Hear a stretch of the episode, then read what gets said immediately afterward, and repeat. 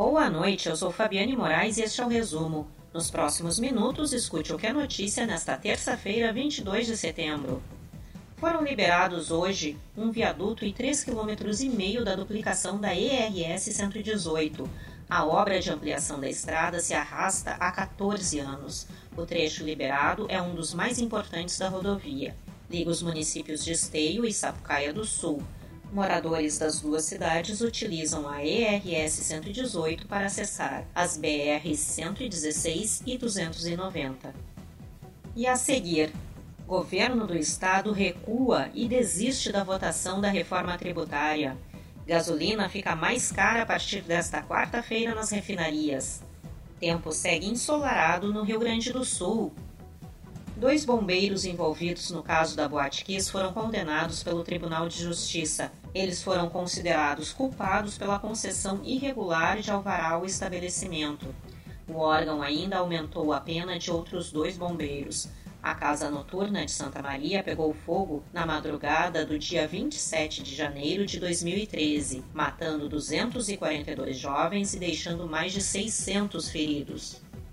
O governo do estado pediu que a Assembleia Legislativa retire da pauta de votações a reforma tributária encaminhada em agosto. Deputados se mostram contra as mudanças propostas pelo Executivo.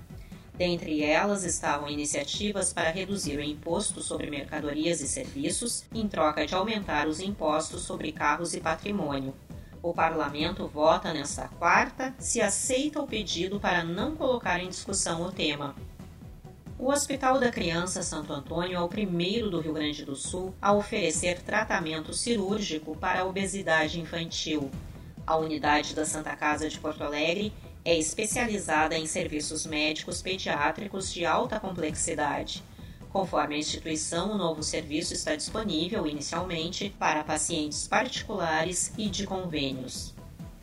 O Rio Grande do Sul teve 63 mortes por coronavírus nesta terça-feira. A pasta da saúde contabiliza todas as mortes que chegam ao seu conhecimento no período de 24 horas. O número de óbitos por causa da Covid-19 se aproxima de 4.500 no estado.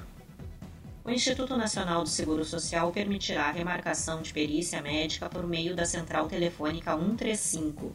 Será nos casos em que o usuário não comparecer na data agendada ou em que não for possível a realização do atendimento pela Agência da Previdência.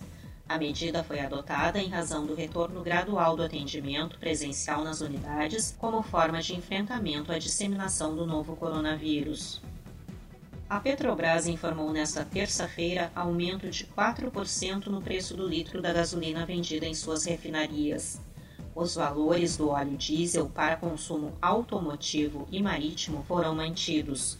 O reajuste passa a valer a partir desta quarta-feira.